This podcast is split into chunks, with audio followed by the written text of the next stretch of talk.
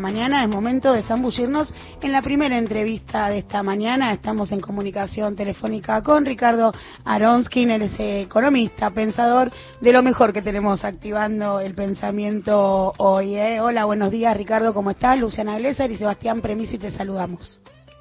Hola, buen día Luciana y Sebastián. ¿Cómo están los niveles de lucidez a esta hora de la mañana del sábado? Escasos, pero hacemos lo que podemos.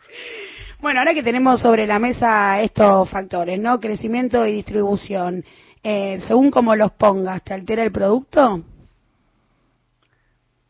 Eh, a ver, repetime. Crecimiento y distribución, la relación y la correlación entre crecimiento y distribución. Crecer necesariamente implica distribuir, primero hay que distribuir para poder crecer. ¿Cómo, cómo, cómo es el correlato? Eh, no, no hay, no hay un correlato claro. Eh, depende muchísimo de cada economía. Eh, en este momento, por ejemplo, Argentina está creciendo y no está distribuyendo. Eh, es, depende mucho de la política interna que se aplique y también a veces tiene que ver con circunstancias internacionales. Hay muchos países, eh, por ejemplo, los productores de petróleo, los grandes exportadores de petróleo. Bueno, cuando el petróleo sube, eh, crecen, crecen mucho y están en condiciones de hacer políticas internas que que favorezcan a las mayorías y cuando el petróleo se derrumba se les hace mucho más difícil eh, orientar la, la política en ese sentido. Pero el crecimiento en el sistema capitalista no viene asociado necesariamente a una mejora distributiva. ¿Y cuáles serían los mecanismos de distribución que tendrían que aplicarse? Bueno, hay los mecanismos más convencionales son básicamente a través de la política fiscal, es decir, el Estado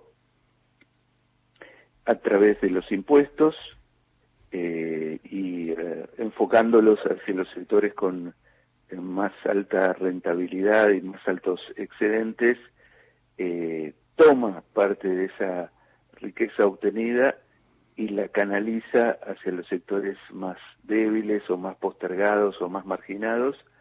Y esa es la forma habitual en, en todo el mundo para que eh, digamos la distribución mejore en algún sentido. Está demostrado que el, el funcionamiento de la economía de mercado de ninguna forma tiende a mejorar la distribución, o sea, en general tiende a repetir lo que ya está, o sea, si, está muy concentrado, y nadie hace nada, va a seguir muy concentrado indefinidamente, salvo una intervención muy activa desde el Estado, eso no puede ocurrir. La otra vía, que es más estructural, es cuando uno directamente apunta a que la economía esté organizada de una forma que naturalmente eh, distribuya el producto en una forma más equitativa, pero eso se implica avanzar hacia una forma mucho más cooperativa de la economía o los trabajadores participando directamente en las ganancias de las empresas, es decir, formas superiores de organización social que, eh, digamos, en esta etapa del capitalismo han retrocedido mucho. Bueno, ahí, eh, durante el primer año de gestión se esbozó la idea con el caso de Vicentín, rápidamente reculando en, en chancletas, eh, pero la idea de una empresa testigo en un sector clave como el sector agropecuario que maneja las divisas y con eso el poder del Banco Central para contener eh, la inflación o lo que sea o hacer política económica parecía parecía clave. Sí, igual me da la sensación de que a pesar de que esa era una gran medida económica sumamente eh, positiva porque iba a introducir un poquito de, orden en una cosa que es absolutamente caótica y, desmadrada en este momento como es el, eh, el tráfico externo de, cereales y olaginosas. Eh, insisto, pensando que era buena la política o la idea de, usar a Vicentín como una empresa testigo, eso solo no hubiera alcanzado para para mejorar la distribución, pero al menos le hubiera dado instrumentos al Estado para poder soñar con que puede avanzar en ese sentido. Un Estado completamente despojado de instrumentos para intervenir en la economía tiene muy pocas chances de poder redistribuir. En parte es lo que está pasando ahora, donde el gobierno tiene voluntad de redistribuir, quisiera mejorar en términos reales los salarios, pero el gobierno es gobernado por los mercados.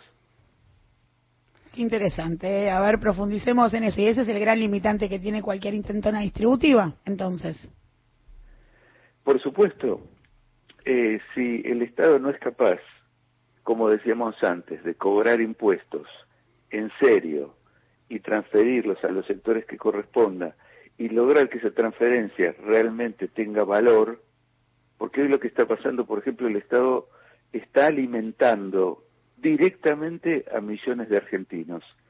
Lo que hace el sector privado es, eh, sabiendo que eh, esa demanda no va a poder parar nunca porque es alimentar a millones de personas, lo que hace el sector privado es aumentar los precios y obligarlo al Estado que le pague cada vez más porque el Estado no puede abandonar esa tarea. Pero como no controla a su vez los precios, bueno, está en manos del sector privado, que digamos a través de la gente asistida, de alguna forma obliga al Estado a pagar cada vez cifras más grandes por alimentos imprescindibles para la, vida de la población.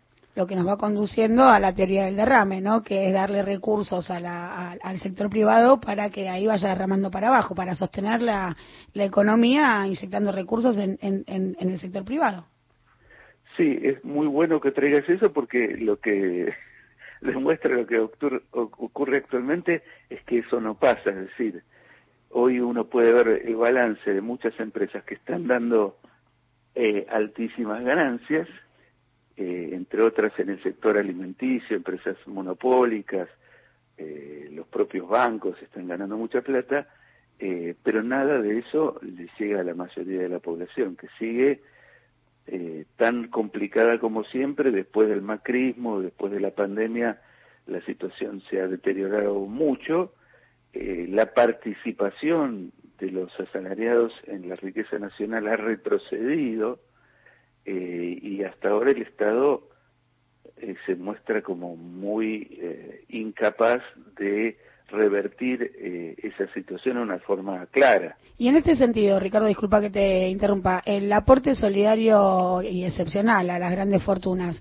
¿es una muestra de fortaleza o de debilidad eh, en esta orientación o en estos objetivos? Bueno, es una excelente pregunta, digamos. Vos fíjate que casi eh, la implementación de ese impuesto, que es un impuesto, yo te diría básico, básico, básico, básico, porque es pedirle a, que, a los que están súper bien, en total unas 1.200 personas en todo el país, sobre 45 millones, a los que están súper, pero súper, súper bien, les pedís, por favor, por única vez, por única vez, aportar algo de tu gran riqueza a que podamos poner un parche en esta situación. Eh, por un lado está muy bien eh, que se haga eh, y se tendría que hacer en todo el mundo y hay voces en ese sentido cada vez más insistiendo en muchos países para que esto se implemente. A nosotros nos llevó un año, es decir, no fue fácil, había mucha resistencia de un impuesto que parece de sentido común básico, elemental, y al mismo tiempo, fíjate la, la particularidad de esta situación que es por única vez, es decir, eh, no eh, se nos ocurre más volver a insistir en esto. Es decir, es como una cosa muy transitoria, es un parchecito, que cada peso de esos sirve mucho, porque ayuda muchísimo a evitar que la situación de la mayoría se deteriore, pero no da respuesta estructural a un problema de mucha desigualdad que fue incrementado durante la pandemia.